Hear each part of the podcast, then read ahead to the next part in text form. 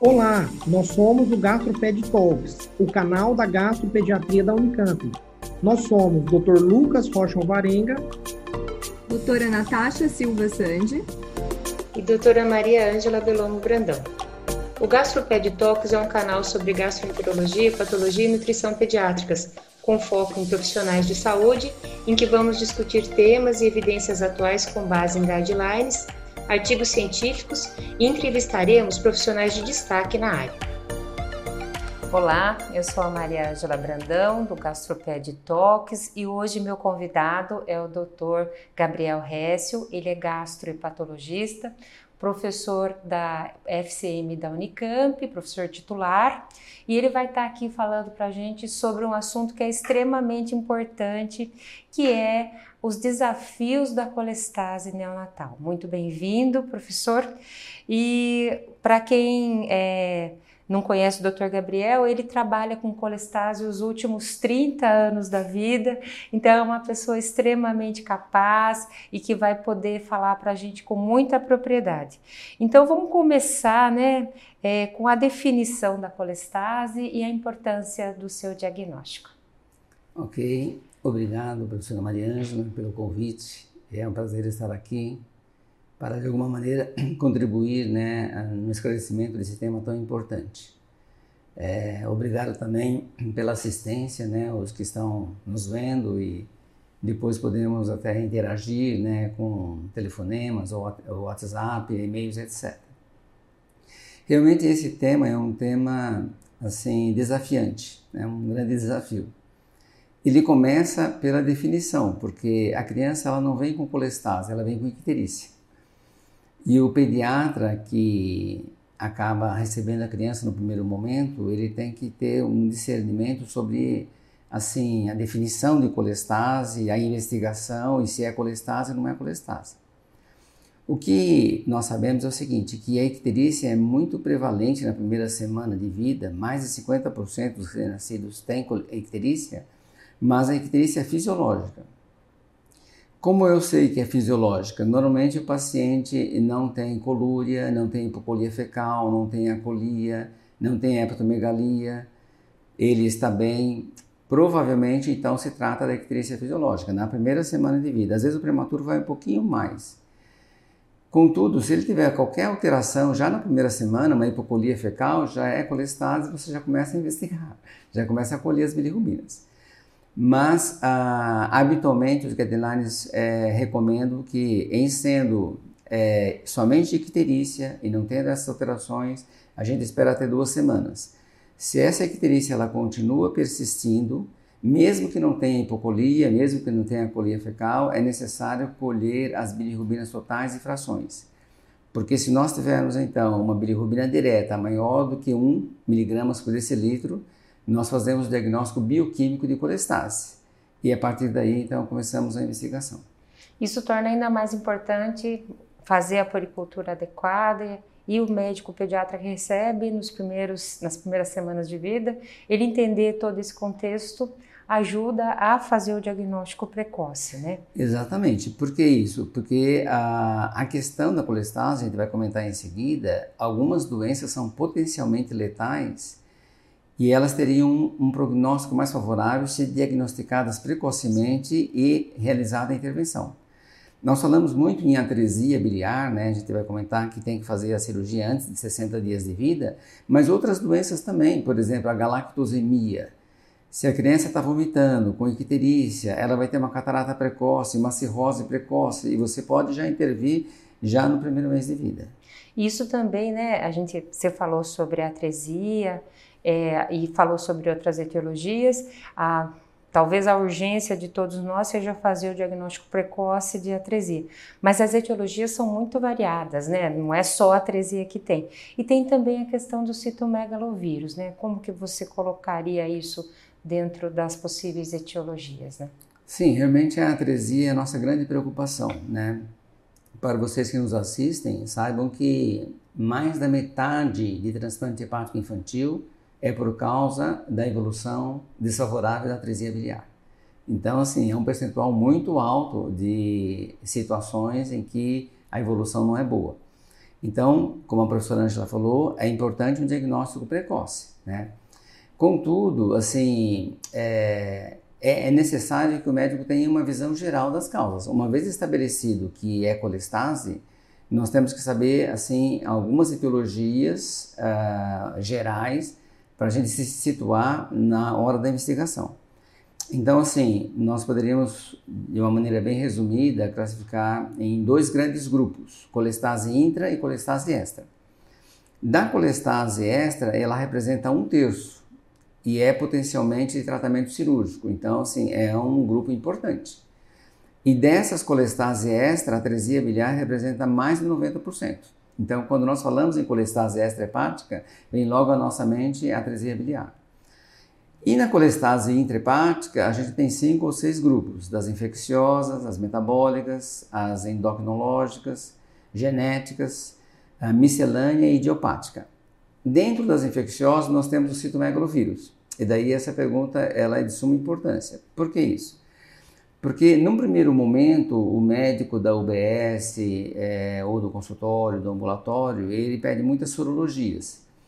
E dentre essa sorologia, às vezes vem citomegalovírus positivo, IgG e IgM. Nós todos sabemos que IgM não passa a barreira placentária. Então, esse IgM presente nessa criança, nesse recém-nascido, lactente jovem, ele foi produzido pelo paciente. Então, o médico logo fala assim: olha, eu sei o que a sua criança tem, seu filho tem, é um citomegalovírus, mas como ele é imunocompetente, etc., ele vai resolver o problema espontaneamente. E o tempo passa e a icterícia não melhora. E de repente eles vêm até um pouco mais tardio do que outros, já tem trabalhos comprovando isso. Eles vêm para um centro de referência, como por exemplo aqui na Unicamp ou em outros centros né, que, que tratam desse, dessa doença. E daí o médico faz o diagnóstico então de atresia biliar. E os pais ficam muito desapontados, até dizendo assim: o médico primeiro errou o diagnóstico. Na verdade, ele acertou parcialmente, né? Quer dizer, que o diagnóstico principal que nós sabemos e anatômico ele não fez. Então, primeiro é diagnóstico anatômico, se é colestase intra ou extra. A sorologia, nesse momento, ela não entra, porque, por exemplo, no caso do CMV, nós temos um terço dos casos de CMV que está associado com extra hepática, com atresia biliar. Então, assim, é, é, muito importante vocês saberem isso, né? Porque é causa de atraso no encaminhamento para centro de referência. Tá? E esse tempo é um tempo crucial, né? É um tempo crucial, porque como eu disse, assim, o, o, ideal da cirurgia é que se realize antes de 60 dias. Na verdade, nós queremos levantar a bandeira aqui na Unicamp de ser menor que 45 dias.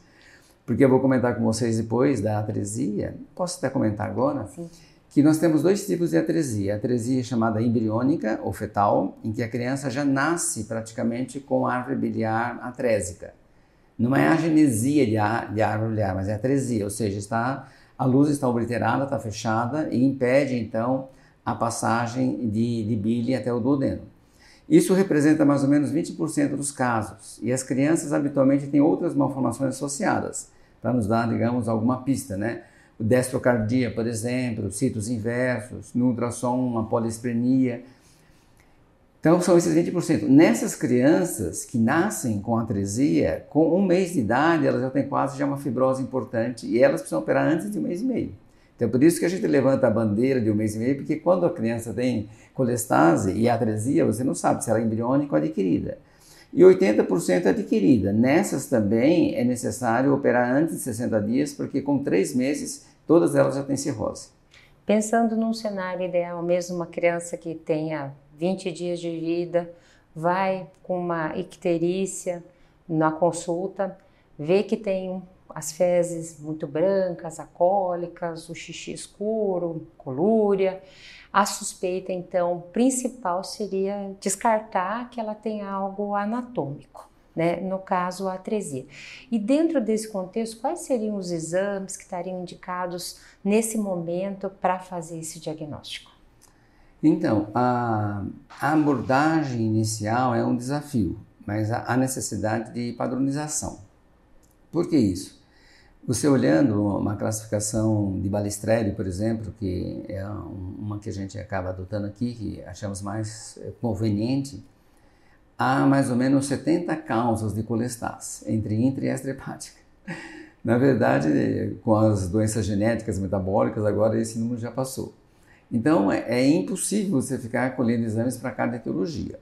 Então, a abordagem inicial é mais separar intra de extra. Porque daí nós temos já um direcionamento em relação ao tratamento. Se for extra hepática, nós temos que chamar o cirurgião para discutir o tratamento cirúrgico. Ou digamos, se a nossa hipótese ela for assim, é, primeira, né, mais provável de ser extra hepática. Começa com a história do exame físico, né? Eu sempre falo aqui dos critérios de Elagile. Eles são antigos, mas eles também são atuais, no sentido de que eles têm uma importância. Então, se o peso de nascimento da criança for normal, se a, a, a, acolia ou hipocolia, não espere só acolia, hipocolia tem o mesmo significado. Se a colia ou hipocolia estão presentes, persistentes e foram precoces em torno de uma, duas semanas, e o fígado de consistência um pouco aumentada, é altamente provável que essa criança tenha atresia biliar. Então, a partir daí, os exames laboratoriais, eles devem ser, assim, objetivos, porque senão você espera em tanto exame e o tempo vai passando.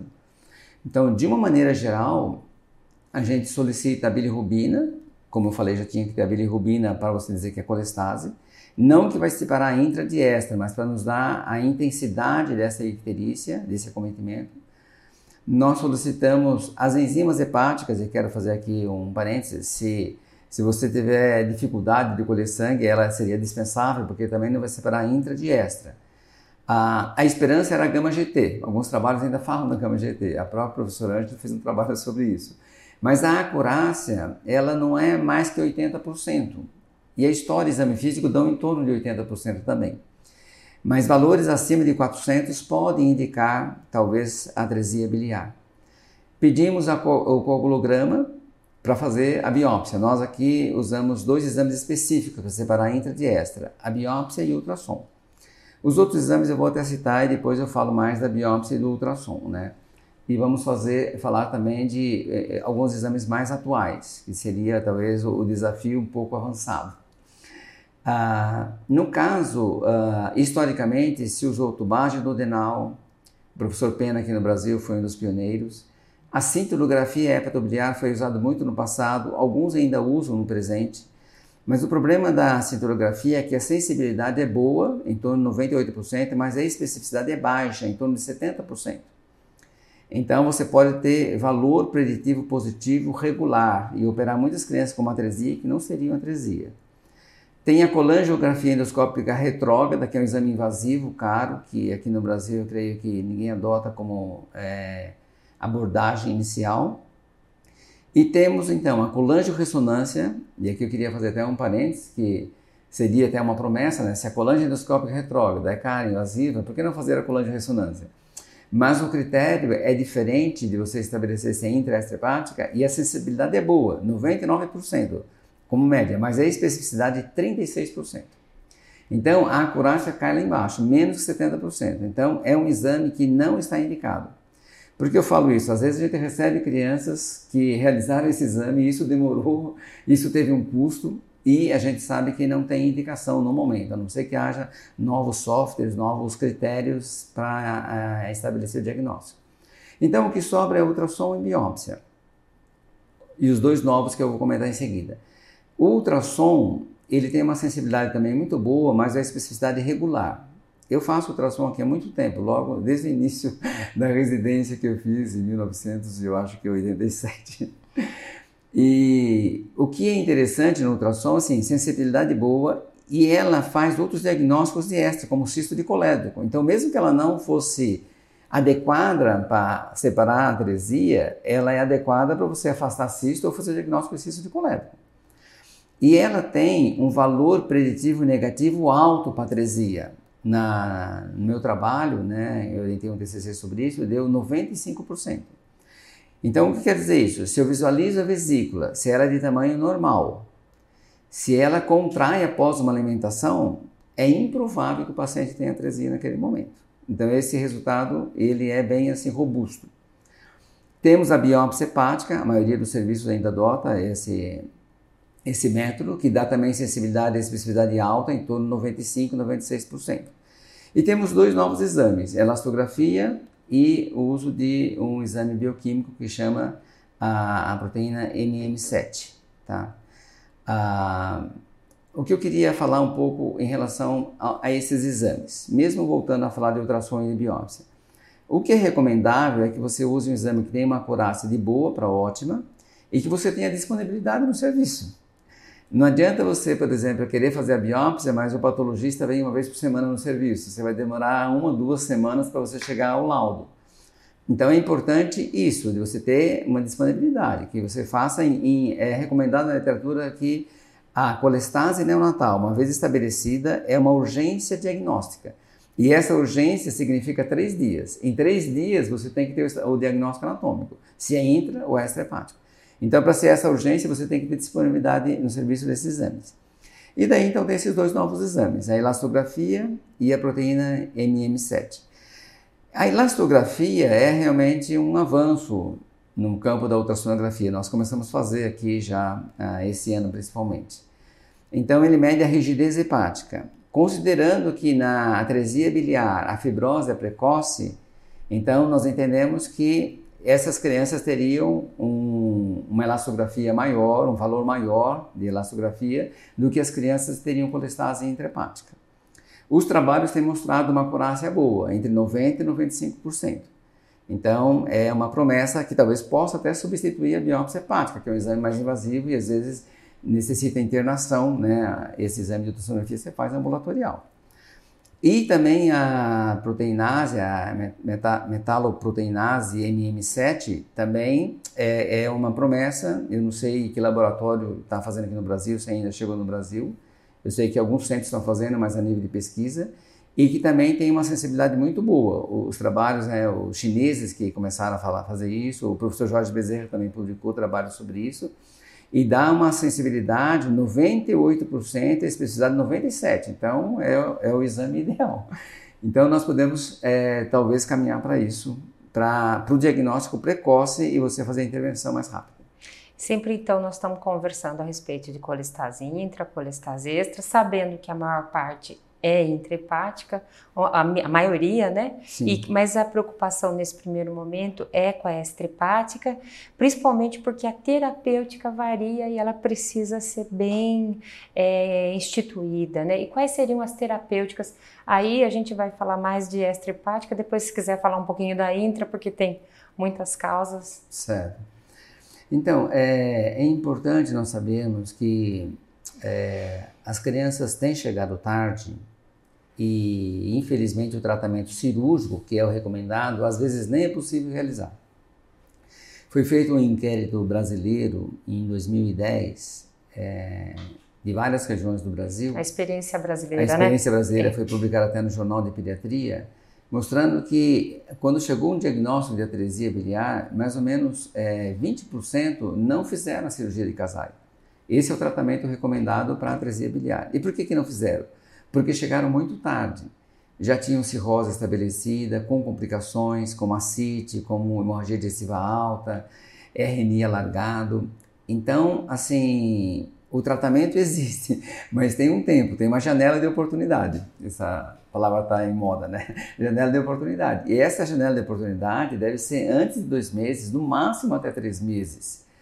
Então, Casai, em 1959, preconizou esse procedimento cirúrgico em que ele tenta restabelecer o fluxo biliar, né, fazendo então uma anastomose de um órgão oco no órgão sólido. É uma cirurgia meio estranha. Né?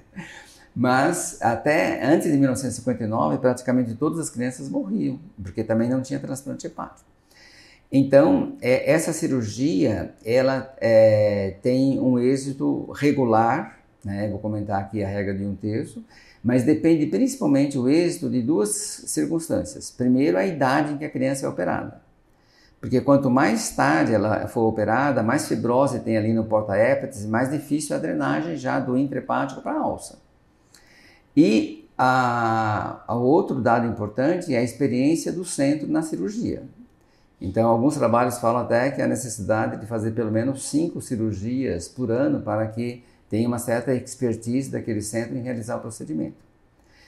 Então, assim, a cirurgia de casais é recomendada nessa, nesse inquérito nacional brasileiro, que a professora já comentou, a gente observou que menos que 60 dias, só 26% fizeram a cirurgia.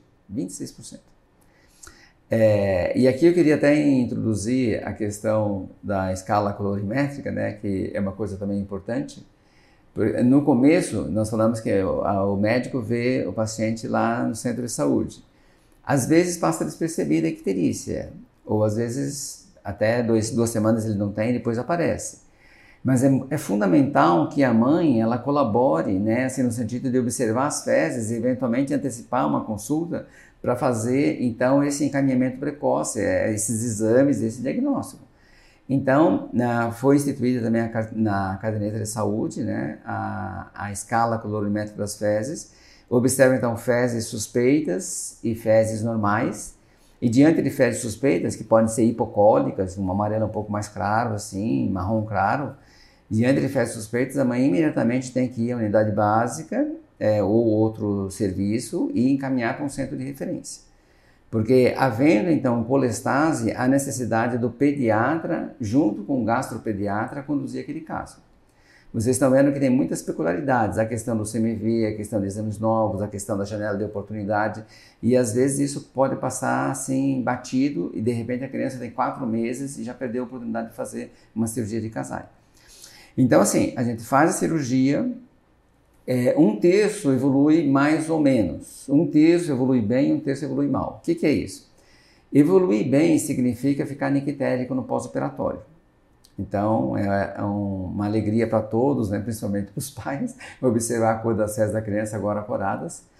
Ah, esse um terço dessas crianças, elas vão evoluir bem, mas elas é, serão suscetíveis a colangites, a doença tem uma certa progressão intrahepática também, por isso que a gente não fala mais atresia das vias biliares extrahepáticas, a gente fala atresia biliar, porque pode dar ductopenia intrahepática na evolução.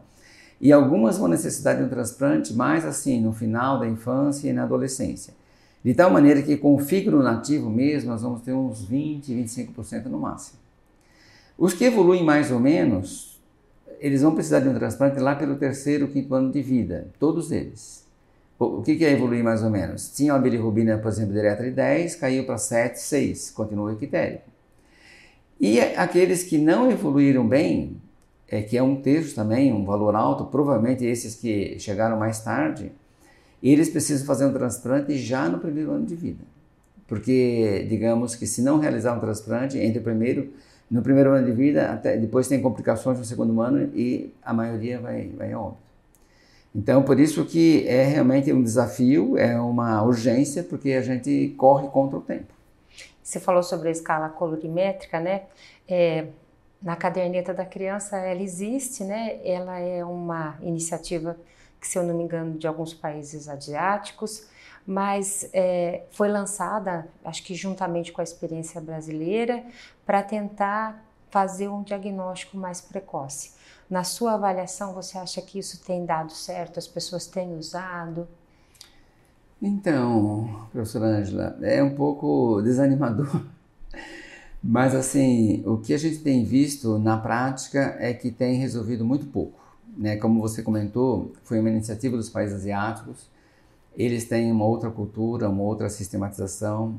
E eu penso lá que os pais, a maioria, eles leem a, todas as orientações, né? Aqui no Brasil, infelizmente, a caderneta de saúde não é muito lida, né? Estamos até fazendo um TCC sobre isso, orientando um TCC. Ah, então, assim, ah, o tempo que, faz, que é realizada a cirurgia, nós fizemos até um, mais ou menos 10 anos antes, 10 anos depois, era em torno de 85, 86 dias e não melhorou muito o tempo que é feita a cirurgia nesses últimos 10 anos. Então, é uma experiência nossa aqui, nós precisamos ver nos congressos experiência também de outros, outros lugares. E a nossa preocupação é tentar detectar por que, que isso aconteceu ou está acontecendo. Então, é questão já ali na maternidade de uma orientação, é questão de falar com as mães sobre a existência dessa tabela colorimétrica, talvez até uma proposta fazer uma carteira resumida, porque a nossa carteira de saúde tem mais de 70 páginas, talvez fazer uma carteira resumida. E outro dado importante, e aproveito aqui para realmente nos colocar à disposição, é ter uma facilidade rápida em encaminhar para centro de referência. Porque às vezes o médico sabe o que tem que fazer, mas ele fica na dificuldade, como encaminhar, é cross, não é cross. Então, assim, nós vamos até disponibilizar né, o e-mail e todos os dias esse e-mail é lido da especialidade e havendo uma criança com colestase, na mesma semana, no máximo na semana seguinte, ele é atendido. Nós temos muita facilidade em fazer aqui o ultrassom, podemos fazer no mesmo dia que a criança faz a consulta e, havendo vaga, podemos fazer a biópsia no dia seguinte. Temos também aqui muita facilidade na leitura da biópsia, que a nossa patologista, a doutora Larissa, ela está sempre disponível e fazemos uma coloração específica que no mesmo dia já temos o resultado, pelo menos parcial, da hematoxilina e eosina. Então a gente consegue fazer aqui em dois, três dias, no máximo, como é recomendado, o diagnóstico anatômico, se intra ou extrahepático. Recentemente tem se falado muito em dosar bilirrubina direta de todos os recém-nascidos, que seria, digamos, a, uma outra alternativa de triagem. Contudo, isso é muito caro né, para você fazer. E então a gente tem que investir mais no nosso país, né, que tem essa dificuldade né, financeira temos que investir naquilo que é mais simples, né?